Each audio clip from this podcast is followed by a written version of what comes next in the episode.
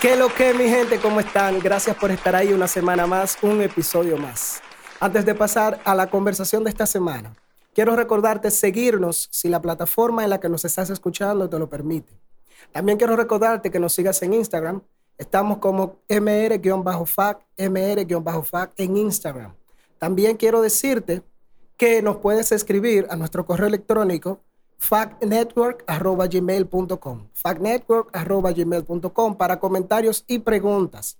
También, si esta es la primera vez que nos escucha, quiero decirte que este es un espacio donde tratamos temas que creemos que son relevantes para nuestro crecimiento. También es donde tratamos de encontrar respuestas a preguntas y dudas que tenemos y que sabemos que tú también tienes. Con todo esto dicho, comencemos. Thank you.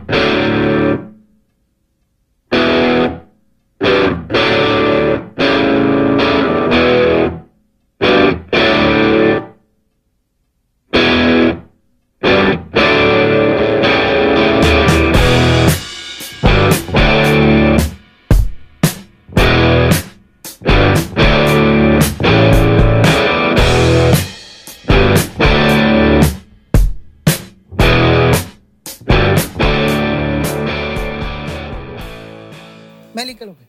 Todo bien, tranquila. Señores, conmigo está Melissa Cordero, para los que no la conocen. Eh, Meli, Qué presentación. tú sabes.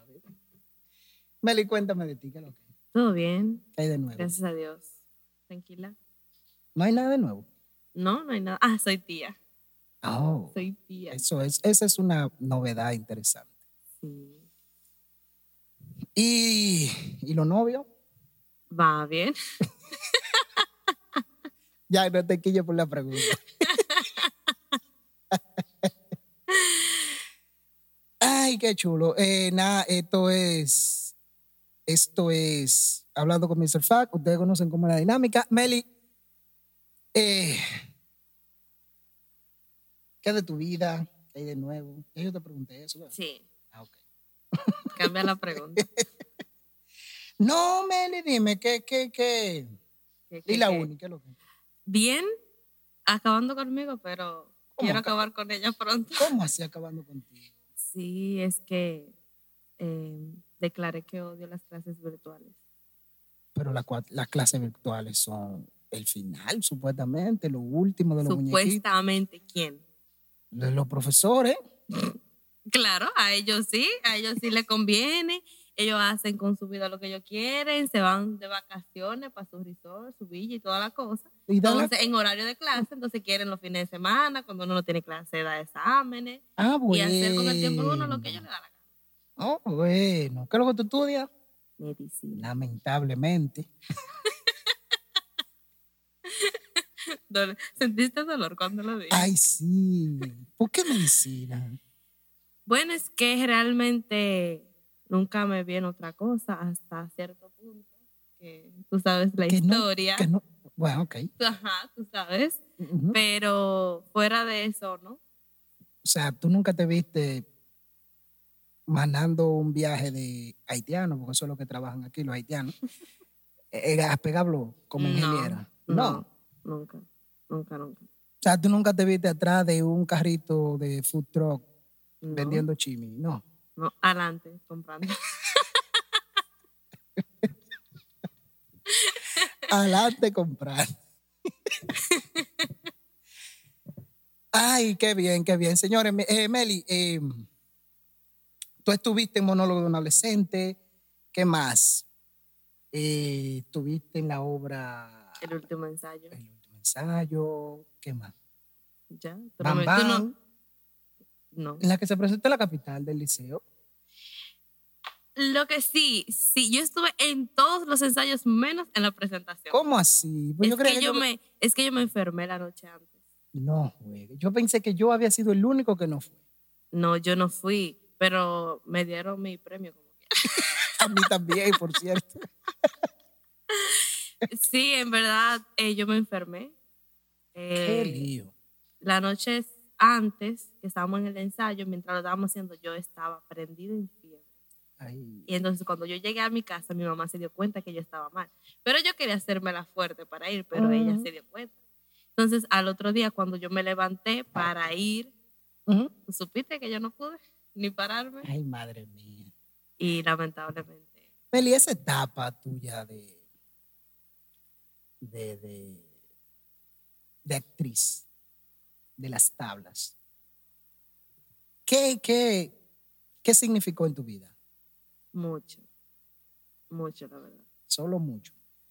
es que, es que realmente, ¿cómo te digo? Fue, fue una etapa así como muy importante porque desde siempre había deseado vivirla y fue como que, eh, Un sueño, vi- vivir un sueño. Exacto, me hubiera gustado realmente seguir en el sueño, pero, pero no, ¿Cómo así? Pero no. que no se pudo. ¿Pero por qué? Quizás no por falta de interés, pero quizás no moví las fichas suficientes para... O las, o las correctas, posiblemente. Puede ser. Ok, ok. Bueno. eh, ¿Y tú estos presos, Meli?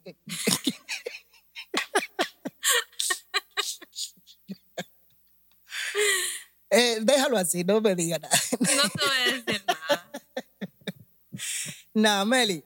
Mira, eh, te invité el día de hoy porque hay un tema, hay un tema que, que yo quiero que tú nos compartas tu experiencia con respecto a él. Yo sé que es un tema un poquito delicado para ti, pero entiendo que, que tú lo superaste de la mejor manera. Entonces, me gustaría que, que lo hablemos. Y es este tema de qué pasa en la vida de, de un adolescente cuando tiene que ver a uno de sus padres partir. Bueno, pues pasa realmente mucho. ¿Cómo que? Es sumamente difícil porque aunque eh, mi papá no vivía conmigo, Ok. mi papá se fue a vivir a Aruba cuando yo tenía como un año. Es decir, que yo lo veía, como dicen, a ratos, cuando él venía, Ujú. de sus vacaciones. Él trataba de venir lo más frecuente posible, pero entre todos esos años habían tiempos que pasaban hasta tres años sin nosotros verlo. Ok. Pero cuando mi papá murió, yo tenía 12 años. 12. 12 años. Una edad bastante complicada. Totalmente. Y a, a pesar de, de quizás yo no compartir el mismo tiempo que mis hermanos, pues yo era más pequeña, mis hermanos sí cuando niños estuvieron con él, pero aún así no dejó de ser porque eh, las niñas siempre son como muy locas con los padres, Sí. entonces eh, yo siempre decía que mi papá era el favorito. mi mamá se sentía mal, pero yo decía mucho eso, entonces eh, fue como una muerte también de repente, porque le diagnosticaron leucemia y. fue como seguido, no duró mucho tiempo. ¿no? Sí se movieron todas las piezas que había que moverse, pero lamentablemente Sí, perdió sí. la batalla. Bueno, muy bien. Eh, la verdad no sé qué decirte ahora mismo. tu historia es un... Bueno, yo tampoco viví mucho tiempo con mi papá, pero eh, no sé qué, cómo se siente el hecho de no vivir tanto tiempo con tu papá y eh, pensar que lo vas a tener para el resto de tu vida. Entonces se complica un poquito.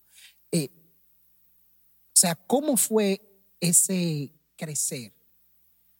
Sin, o sea, sabiendo que, que Bueno, pues em, antes de responderte eso, fue muy difícil el hecho de que por mucho tiempo eh, fue un dolor que no salió del todo.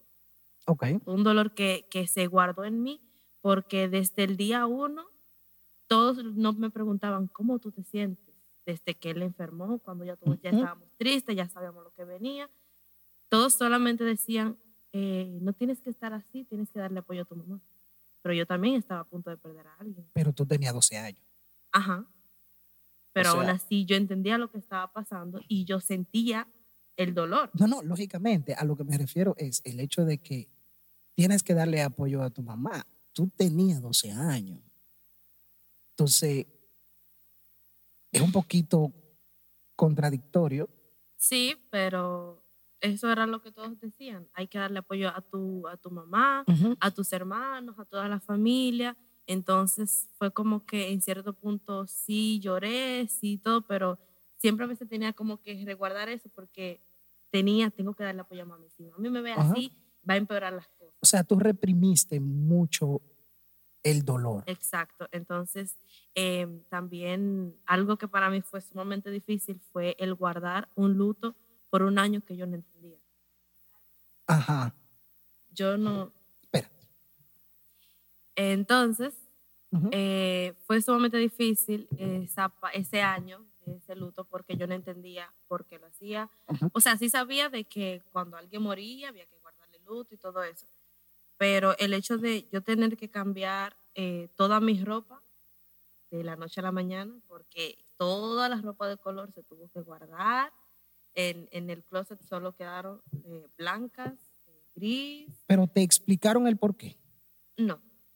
Solo que mi papá había muerto y había que guardarle ese respeto. Pero a donde voy es que no, siempre me chocó el hecho de que eh, somos tres.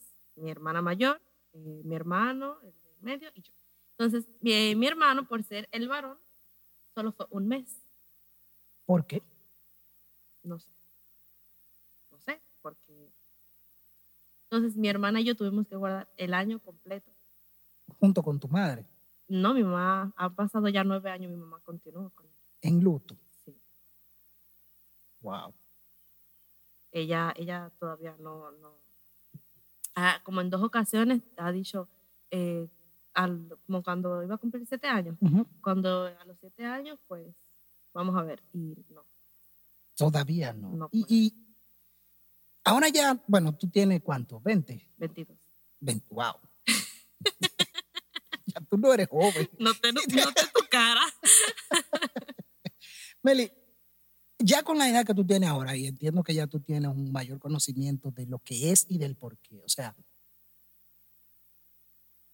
o sea, ¿cómo ustedes, tú y tus hermanos, eh, lidian con, con el tema de- del luto y, y- y su mamá? O sea, no sé si me entienden. Eh, bueno, eso es algo que realmente nosotros eh, se lo respetamos. Ok. porque ella eh, lo lleva a su manera. Hay cosas que antes ella no hacía por, por el luto, pero ahora quizás sí. Eh. Me refiero, por ejemplo, O sea, ella en la sigue, casa- ella sigue su vida normal. Ajá, exacto. Ok. Perfecto. Eh, por ejemplo, en la casa, en ese año y para muchos años después, no se podía poner música porque estábamos en luto. Luego, pero ya, ahora sí, ella sigue con su luto, pero en la casa nosotros escuchamos nuestra música y todo, a eso me refiero. Es, por ejemplo, eh, ella lo tiene más con la, la vestimenta, el sentir, ella lo refleja en eso. Ok, ella porque trata ella- de exteriorizar. Exacto, porque ella siempre ha dicho que tú eres, tú te vistes como tú te sientes Tiene lógica. si tú estás entonces feliz Ujú. y todo eso, tú estás muy colorido, muy, entonces eso no es lo como ella se siente. Ok. Ella todavía eh, sufre como el primer día esa pérdida. Entiendo. Tu hermano, me hubiese gustado, mala mía, no haberte dicho que le dijera a tu hermano que viniera. Pero me hubiese gustado que, él me trajo. que, eh, que él te trajo. Sí. Oye, qué oportunidad perdí. Pero bien, o sea, dentro de lo que tú has visto, tu hermano como, como ser el varón y ahora mismo, básicamente él tiene el papel del, del hombre en tu casa. Entonces, con contigo, ¿cómo él manejó el tema? Pues em, yo estaba muy chiquita, 12 años muy, ¿verdad? Sí. Eh, y él, pues, él siempre fue muy, me llevó suave. Eh, me- él fue uno de los, quizás los pocos, que cuando mi papá enfermó, que un día, cuando yo todavía no entendía la gravedad del asunto, eh, mi papá estaba en Aruba enfermó, hay que traerlo al país. Yo voy a ver a mi papá. Ujú. Eso era lo que yo entendía. Él está mal, yo lo voy a ver y ajá. Entonces, eh, cuando fuimos a a- allá en Santo Domingo, Ujú. nosotros fuimos y en la noche fuimos a la clínica, lo vimos y todo. Entonces, cuando yo salgo de la habitación, están todos llorando. Yo me pongo a llorar porque yo los estoy viendo llorando. Yo todavía en ese punto yo no entendía ni siquiera qué era lo que estaba pasando. Yo veo a todo el mundo llorando y me pongo a llorar. Entonces, pero cuando yo lo veo llorando, entonces como que algo me dijo, es por mi papá, porque Ujú. estamos aquí. Entonces, cuando él me vio así, él fue el que se me acercó y me dijo que todo iba a estar bien, que, que me explicó más o menos el asunto y de que no importa lo que pase, él siempre iba a estar conmigo. O sea, mi hermano, él ahí apoyándome. Y luego de eso, de la muerte de mi papá, pues él no, no, nunca fue eso. Bueno, todavía no es de ese hermano autori- autoritario, que, ah, no, tú no, no tal cosa, no, no tomó ese, ese papel. Qué bueno que no lo hizo. No, porque él nunca realmente antes de eso tampoco lo fue, ni con mi hermana, ni conmigo tampoco. Ujú. Si hay algo bueno fuera de tono, pues obviamente él sí. Lógicamente. Exacto, pero no nada fuera de lo normal. No Ok. se creyó el papel de padre. Gracias a Dios. ¿Qué tú dices gracias? Pero entiendo por qué tú dices gracias a Dios, Porque él es mi hermano. Es, lógicamente es, sería raro. Que quizás- actúe de otra manera. Exacto, porque, mm, o sea, respeto a otros hermanos que lo hagan. Ah, él es mi hermano, pero eh, siempre estuvo conmigo desde que sé yo qué, mi papá murió y todo eso. Pero aún así no deja de ser mi hermano. Qué bueno que tú dices respeto a otros hermanos que lo hagan. Quiero decir que yo no. Hermano, si usted hace eso, de creerse el papá de la hermana suya, usted es, perdóname la palabra, Meli, pero usted es un estúpido, maestro. Es que no, o sea, su hermana es una persona completamente independiente de usted y tiene derechos a hacer cosas que usted no tiene que meterse en esa vaina. Claro, totalmente de acuerdo. Seguimos. Ese era un paréntesis. Pues bien, entonces eh, él sí, eh, mi mamá lo toma mucho en cuenta Ujú. a referente de, de- de tomar decisiones. Qué Y bueno. eso está bien porque hasta ahora mi hermana ya se casó. Él ahora mismo es el hermano mayor en la casa. Y el hombre, ¿Y por qué tú Porque haces la comida? ¿por qué no? Porque tampoco vamos a quitarle ese papel, ¿no? Porque, ajá. Pero mi mamá lo toma mucho en cuenta para cualquier decisión que se vaya a tomar. Eso está bien. Pero conmigo, conmigo, el papel de padre no se lo cree. Qué bueno, qué bueno. Qué bueno que tu mamá le da la oportunidad. La, la novia de Luigi, quiero decirle que está listo para casarse en cualquier momento. No, de verdad, de verdad, de verdad. Si sabe tomar decisiones, ya no hay más nada que buscar. Entonces, eh, ya creciste un poquito más. Ya no tiene 12 años. Vamos a ir un chimali. Comenzaste a, a- a- a ver muchachitos en la calle. ¿Cómo fue eso? Porque, o sea, el tema lo estamos tratando, que ahorita no lo dije, perdón.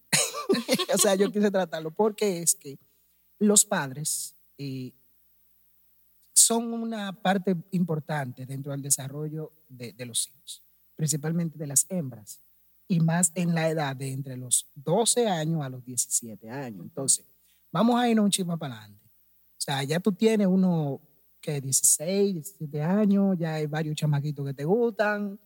Tú ya tú estás ato- eh, eh, eh, ¿Tú me entiendes? Entonces, En el- ya estamos en el meneo. ahí. sí, ¿cómo, cómo fue ese, ese proceso? Pues eh, vamos a entrar a mi hermano otra vez aquí porque juega un papel clave, importante. Eh, ahí es que quiero llegar. Eh, cuando empecé a tener así mis noviecitos, vamos a ponerle, y pues él, yo tomé un tiempo donde yo le tenía mucha confianza a mis hermanos. Todavía lo hago, pero no es ahora que voy de que, ah, me rompí una uña y voy a contárselo, no. Sí, estamos hablando, lo hago, pero antes yo sentía la necesidad de que yo tenía que saber todo lo mío. Ok, Y hubo muchas cosas que yo se las confesé ok. incluso muy, muy, muy, muy reciente eh, de la muerte de mi papá, me gustaba alguien que era amigo de él. Con 12 años. Sí. Que era Amigo de tu hermano. Ajá. ¿Cuántos años te lleva tu hermano? Mi hermano me lleva cuatro. Significa que el amigo de tu hermano más o menos te llevaba eso. No, era él, eh, era más joven que él. O sea, pero más viejo que yo. O sea, usted llevaba como unos dos años. Exacto. Meli, con dos. No, pero nunca pasó nada. Fue así, un amor platónico. No, no. Un amor de lejos pero cerca. ya. Y pues eh, yo se lo, incluso a mi mamá se lo dije. A mí me gusta, vamos a ponerle Juanito. Ok. Me gusta Juanito. yo se lo dije y a mi hermana también se lo dije y a mi hermano también. O sea, todos ¿Qué, sabían. ¿Qué dijo? ¿Qué dijo tu hermano? Pues, si tú supieras que me acuerdo más porque el chico también yo le gustaba porque, ajá.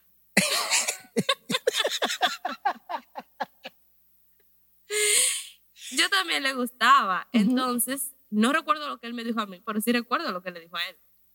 ¿Qué le dijo? Pues él fue y le contó, me gusta tu hermana, na, na, na, todo, ajá. Ajá. y se sorprendió un poco, pero les dijo que si, si nosotros queríamos ser novio o lo que sea, que él él no se, no se iba a meter con eso, que él no tiene ningún problema con eso. Qué chulo. Él respetaba esa decisión. Y luego después, ya cuando vine a tener un novio, ya unos años después, Ajá. eh, fue algo complicado porque no fue así como muy, una experiencia muy agradable. Y también salieron unos comentarios fuera de lugar y nada ciertos. Entonces, eh, fue un- unos problemitas en la casa y todo. Entonces, ya luego, eh, pero mi hermano un día me dijo eh, que él no tiene ningún problema, pero que si un día, por ejemplo, él ve algo fuera de tono, fuera de tal cosa, él sí le va a hablar con mami, porque en esa ocasión ya mi mamá no lo sabía. Ok. Pero él me Esto es dijo, primicia, eso es primicia se- Señores. Ok, ok. Mi mamá siempre sabe todo. Mm. No sé. No sé cómo las mamás lo hacen, pero siempre No, se enteran yo de creo todo. que cuando nacen los hijos le dan así como una cajita con, Con- las herramientas. de, Usted le da a tal botón y se ve. Y ahí se va a enterar de esto. No, Sí, yo eh, creo. entonces em, él me dijo que si, dijo, si pasa tal cosa, esto, yo hablo con mami. O sea, me dio mi espacio de Arréglalo tú. exacto. Qué heavy. Luigi es un buen hermano. Ay, sí. Muy buen hermano. Eh, Meli, ¿tú estuviste en el Batón Ballet? sí, Sí. en la gimnasia. ¿Y cómo fue eso? Incluso cuando yo estaba en el Batón Ballet, mi papá estaba vivo. Ah, incluso hay una foto donde, donde yo. no, estoy. pero yo recuerdo y, y no hace tanto. Es que es en la gimnasia. En el Batón Ballet es. O sea, para el Batón Ballet tú estabas más pequeña. Ajá. Sí, ok. Entonces, en la gimnasia, en la gimnasia ya yo tenía eh, Como ma- 16, ajá. 16, 17. por ahí. Sí, pues yo recuerdo que cuando estábamos en los ensayos, tú también estabas en la gimnasia. Ujú. Ok. ¿Y qué tal? ¿Te enamoraban mucho ahí en el en la gimnasia? No, éramos solo niños. Puede pasar. ¿Qué? Ajá. Digo yo, no sé. No, no, no, No, no, no, no. porque éramos solos niñas y en los ensayos Eran, eh, o sea, la gimnasia es como lo pintan, o sea, ¿Qué? Como se ve en la televisión, que así, eh, pirueta y, Sí. y, y saltos mortales. Sí, yo no, yo, no- maroma. yo no era tan de esas, pero Tú eras de la de la de la de la cosita. de la que hacíamos lo, lo básico. Un ¿Y qué es lo básico? Un split, una vueltecita, pero esos hartos mortales que tú estás hablando. No, o sea, no aquí la llegaba ahí. gimnasia de este país no hacen saltos mortales. Hay que lo hacen, porque incluso de, de mi grupo habían, Habían. habían chicas que sí, pero ellas eh, eh, se obsesionaban demasiado. Ellas paraban todos los días en su casa e ensayando y, practicando y diciendo cosas. Yo no, yo nada más hacía ensayo. En mi casa no. Tú eras de la Yo iba a ensayar algo. Sí, tú eras de la, de la que se aprendía la coreografía para la presentación y ya. Y me gustaba y todo, pero ya. Yo ensayé porque a veces durábamos, ensayábamos todos los días. Ajá. Y los... eh, Todos los días. Sí, todos los días después de, de clases. Y los fines de semana era ya cuando, También. Se, cuando, cuando se acercaba la presentación. Ok. Entonces ya los fines de semana era desde temprano, desde antes de las 8, ya teníamos que estar calentando. Bueno. Entonces, a veces nos daban las 12 y todavía estábamos ahí. ¿Y Luigi te llevaba los ensayos y te recogía? ¿O tú te ibas sola? Mm, Yo me iba sola o a veces Bueno. sí me llevaba. Ok, Bien, bien. Meli, ya llegamos a, a- ahora. 2000. ¿Desde cuándo estás con Jan? 17, Ajá. 2017, Sí, más o menos. Vamos a ponerle 2016. ok. 2016, finales más o menos. ¿Te gusta Jan? ¿Cómo fue ese proceso? ¿Se involucró? ¿Cómo fue el tema con tu familia, esa vuelta? Pues ya cuando eh, Jan y yo nos acercamos así, porque éramos amigos desde hace mucho, Sí. Pero cuando nos acercamos ya así como que nos veíamos todos los días, aunque yo en... Él te pidió, de- te dijo así, ¿tú quieres ser mi te- Eso se tú te, preguntaba vas, antes. tú te vas a enterar. Que incluso le dije a alguien el otro día, no vuelvo a hablar de eso, porque el día, si nos llegamos a casar, voy a hacer la historia. Entonces, si la cuento tanto, ya nada Ah, no, pues no la cuentes, no, pues no la cuentes, no, No, la no cuentes. la voy a decir. No la cuentes, no la cuentes. No la cuentes. Pero si él estuviera aquí, diría que él pasó mucho trabajo. Sí, Sí. di que, di que te le hiciste la difícil, Ibai. Es que no es que me le hice, es que Es que, oh, la situación estaba complicada. ah, bueno, ¿viste, Jan? no, él lo sabe. Yo siempre fui sincera con él, sobre Bueno. todo. Bueno, Meli, em, cuando estábamos escribiendo los, la obra Monólogos de un adolescente, Ujú. eh, yo recuerdo que para el monólogo tuyo eh, fue un poquito difícil porque hubo un fallo, ¿sabes? Entonces, eh, ese proceso de escribir el monólogo, no, no lo que sucedió, sino de escribirlo, de recordar todas estas cosas. Para los que no saben qué es monólogo de un adolescente, escuchen el capítulo 1 de este podcast, que ahí hablamos largo y tendido sobre eso. Se lloró y todo. Sí. ¿Cómo fue ese proceso de la escritura del, del, del, del, de- del monólogo, traer a la, a- o sea, recordar todo, todo esto? Y que mi familia me viera decirlo, porque ellos no, ellos sabían que yo iba a presentar una obra, pero no tenían ni idea de qué era. Ni siquiera tu mamá. Mi mamá lo supo como dos días antes de la presentación, que Ah, yo que le ahí fue que, que, que yo le había el enseñado. pequeño inconveniente. Ajá, yo le había enseñado a, a mi hermano el monólogo, que lo leyera. Ok. ¿Y, qué dijo él- tu hermano? Él sin palabras, él se quedó así. Y no tanto por la impresión de que, wow, qué bien escribe. Era lo fuerte del monólogo. Lógicamente. Yo, o sea, todos los monólogos me, me, me, Marcaron. me marcaron de, de cierta manera, pero el tuyo, al yo conocer el trasfondo del asunto, fue mucho más chocante. Y ya yo me sabía el monólogo, Totalmente. pero la- el día de la presentación fue otra cosa. Fue, fue un impacto como si hubiese sido la primera vez que lo escucho. Entonces, eso es lo que quiero saber. ¿Cómo ¿Tú fue para ti ese que asunto? ese día, cuando en la presentación yo lo estaba diciendo, a mí me salió no como algo que yo me escribí y que me sabía. A mí me salió como algo que yo quería decir en el momento. Incluso tú sabes que en los ensayos nosotras teníamos ya más o menos el patrón escrito Ujú. y siempre salían a veces unas palabras que no Cosas que estaban, no a estaban. veces le quitábamos. Esos monólogos cambiaron muchísimo. Totalmente. Pero ese día a mí me salió todo como que yo fluí. Era lo que yo quería decir en el momento. Ok. Y eso fue desde que salió la primera palabra hasta el final. me estoy engrifando. No, porque es que recordar eso esa noche fue, fue impactante. Fue impactante. Meli, ¿y, y qué dijo, qué dijeron tus familiares luego de la obra? Tú sabes, no sé si te acuerdas que dos primas mías lo vieron en un ensayo Sí, y lloraron.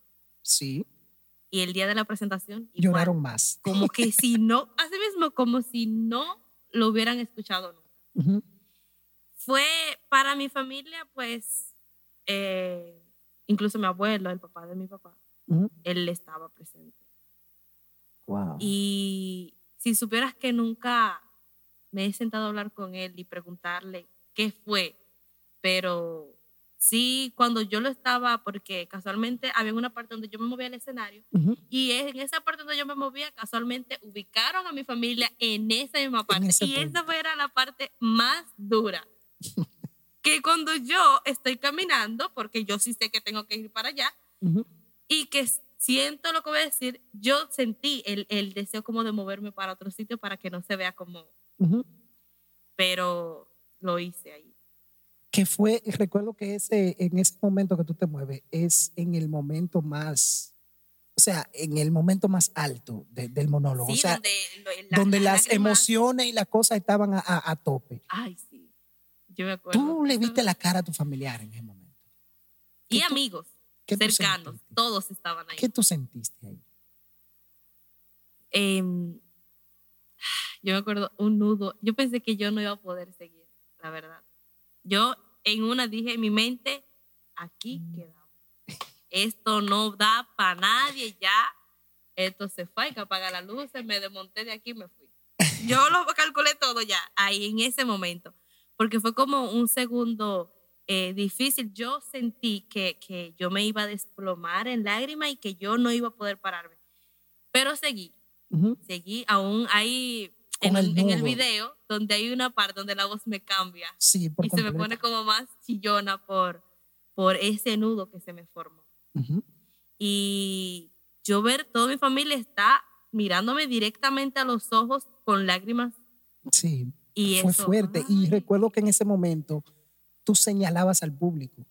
ujú. Había una parte en la que tú señalabas al público y le hablabas directamente al público. Hay una parte de todo eso que, Ajá. que cuando pasó un problema, el, a mi mamá se sintió ofendida con algo sobre el monólogo. Dentro del monólogo. Sí, porque hay una parte donde ella la malinterpreta y ella siente que es para ella. Tú pero haces no un reclamo en el monólogo. Yo lo hago. Hago varios, Ajá. pero esos varios son para distintas personas. Porque como te dije en el primer capítulo, vayan a escucharlo, Sí, vayan al primer capítulo. eh, yo escribí, ese monólogo no fue de una sentada. Fue de, me pasó algo en este momento, siento, me desahogué, paré. Lo recuerdo, sí. Viene algo a mi pensamiento, me dolió, escribí, se me desahogué y paré. Fue varias sentadas. Ok. Y cada cosa entonces fue como que tratar después cómo unirla para que se vean una sola. Y hay como tres reclamos y que ninguno, ninguno Son son para, ella. madre. Hay una parte donde sí hay algo es para ella, pero no es tanto un reclamo. Y justamente la parte que no fue para ella, ella la siente. Ella la siente y para ella. todavía hace como, bueno, eh, creo que unos días antes de grabar el primer capítulo, Ujú. eh, yo estaba hablando con ella y donde ahí nos enteramos de cosas que en ese tiempo, por falta de comunicación, no sabíamos una de la otra. Ujú. Y ahí eh, fue donde ella me dijo. Que, Porque yo que sabía tenía esa espinita. Exacto, porque yo sabía que había algo que ella le incomodaba del monólogo, pero nunca supe qué era. ahí. Hasta cuando ella me dijo Hasta eso. que te lo di. y- Pero ustedes resolvieron eso. No, sí, lo hablamos y todo. Ok. Y yo le dije que, que no era. Le dije, eh, ella me dijo que se acuerda muy bien lo que dice. Yo le digo, quizás tú lo mal- malinterpretaste, no sé por qué. Pero le digo, yo, todavía recuerdo ese monólogo como si lo hubiera escrito recién. Sí. Y te juro que ahí, esa parte que tú dices, porque ella también se acuerda de esa parte, no es para ti. Y sé cada palabra a quién fue dedicada. Cada palabra. Ok. Ya han pasado cuántos? Cinco años. Cinco años. No, más, No seis más. años. Fue en 2014. Fue en 2014. No, 2013. No, fue 2000, 2014. 2000, no, 2014. Sí, sí, 2014 para marzo, por ahí, marzo, mayo. Sí, fue como el primero de marzo. Por ahí, por ahí. Ya han pasado cinco, casi seis años del monólogo. De hecho, ¿Se pueden seis. decir los nombres de esa gente? Ay, no, ¿por qué? ¿Por qué? Digo yo. ¿Por qué ahora? No, qué sé yo. No, es que el... No. No, ok. Es que justo de- hay, hay, hay dos nombres, Ok. dos. Que ¿verdad? todavía, Y no, no, no por falta de superación, porque superado están ok. eh, las situaciones, ¿verdad? Pero hay uno de, de, de esas personas que no sabe ok. y estuvo presente En la obra. en la obra. Ay, y justo en esa mía. parte, yo miraba a esa persona fijo, pero como que era no se dio cuenta que era para eso. Santo Dios. No se dio cuenta. Y Ahora estoy yo en tratando de día- ubicar ese día, quiénes estaban sentados ahí, más o menos, que yo recuerde. Tratando. Está- frente al escenario estaba del lado derecho, porque yo me acuerdo justamente. Mira, Si hay una foto por ahí, tú buscas lo que está sí, sale en el video. Oh, sí, creo que sí. Sale en el video. Y esa persona no sabe. Y hay otra, pues, que, que no, Mm, no merece bueno, que lo mencione. no se lo ha ganado. Qué difícil. Señores, este no es un programa de chisme, ¿eh? o sea, todo es cosa de nosotros. Entre nosotros que estamos hablando. No, totalmente. Yo, olvidada. Qué heavy. Meli, ¿y cómo tú decidiste? Tu papá era músico. Ujú. Hubo un tiempo que tú estudiaste música. Sí, ¿Qué pasó con la música? que la persona que me estaba enseñando era uno de los mejores amigos de mi papá Ok. y me molestaba el hecho de que cuando yo fallaba en algo, me decías, tú tienes que ser como tu papá, tú tienes que ser como tu Mira. papá, tú tienes que ser. Entonces yo hablé con mi mamá y le dije, a mí me gusta, me gusta y no, no tan solo por el hecho de que mi papá es músico, tocaba el saxofón y, y yo, porque el que yo estaba tocando era justo el de mi papá Ujú. no lo estoy haciendo porque él, eh, porque su legado tiene que seguir, no lo estoy haciendo para honrar su memoria, porque lamentablemente él ya no me está escuchando, Ajá.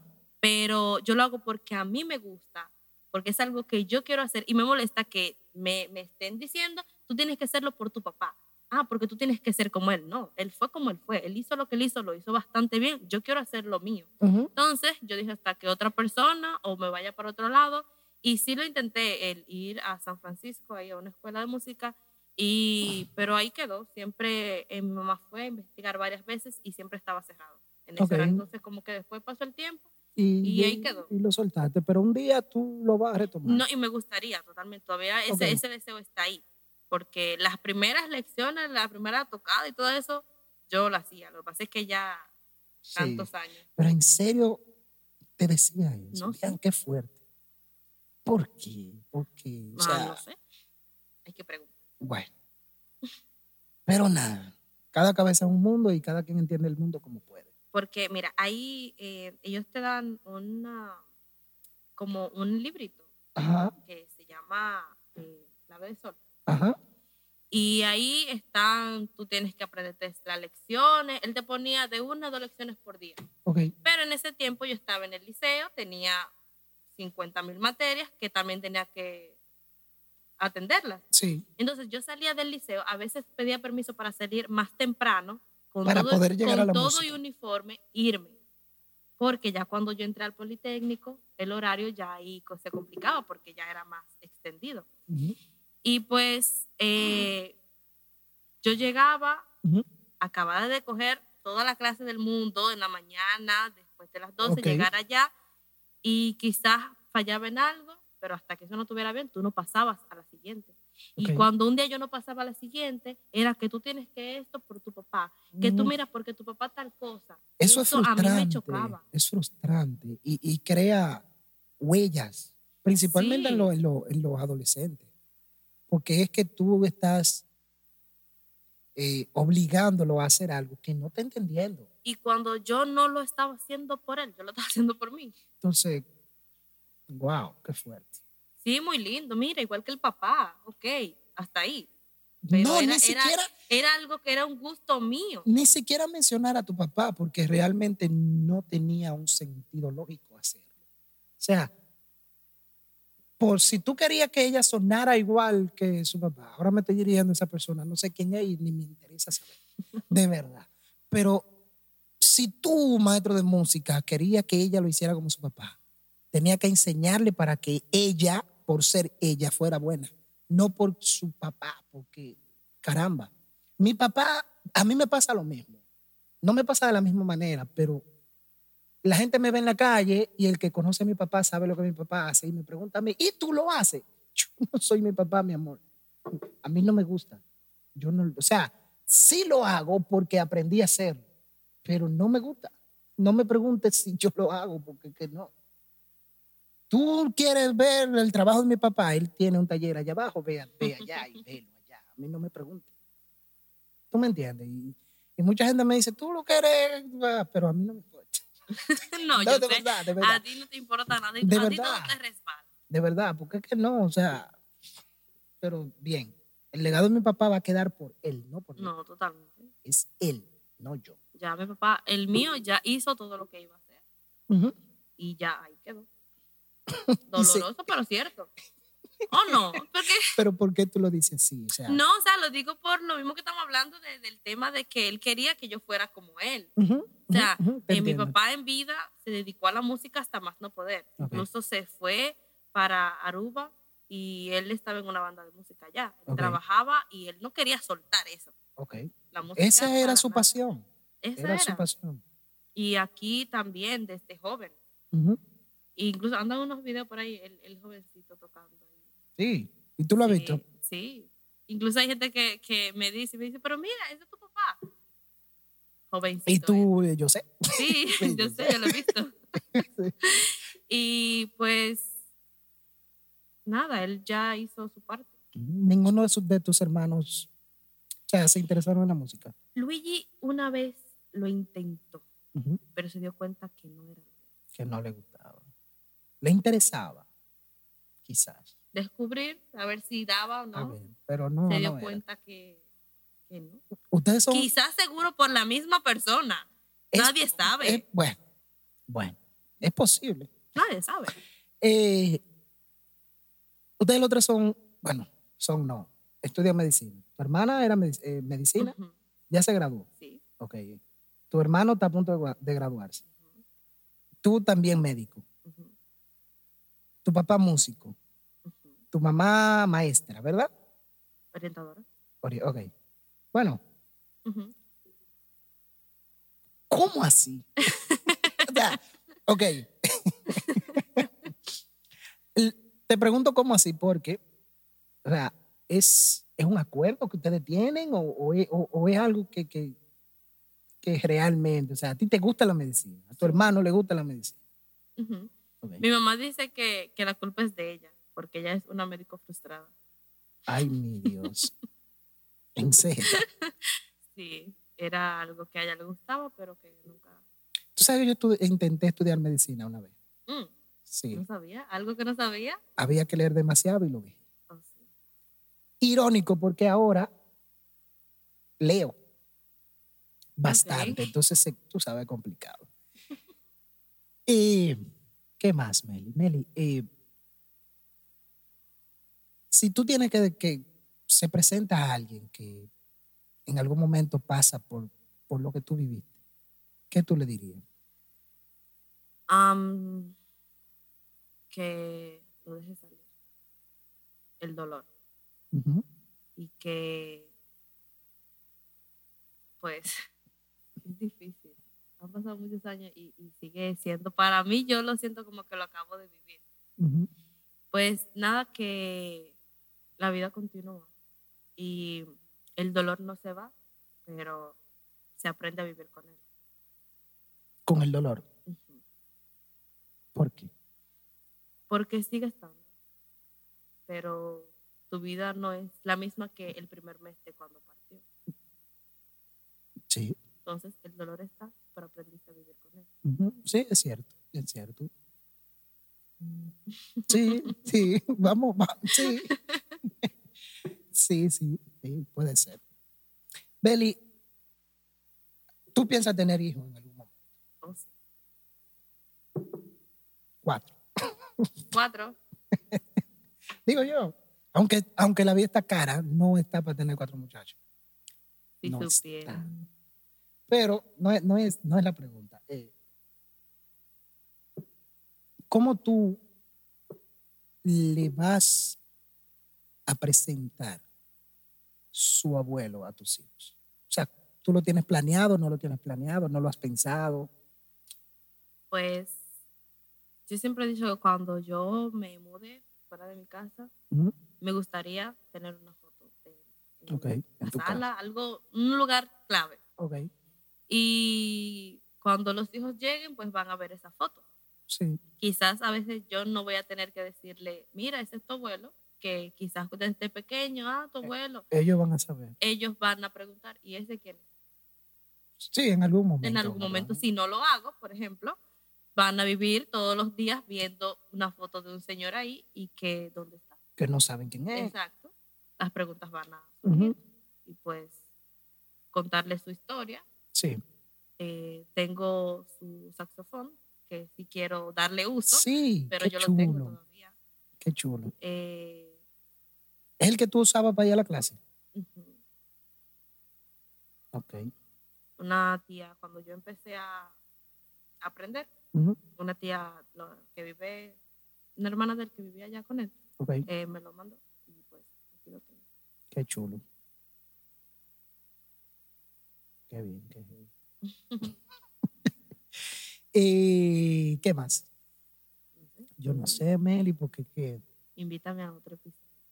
Es divertido.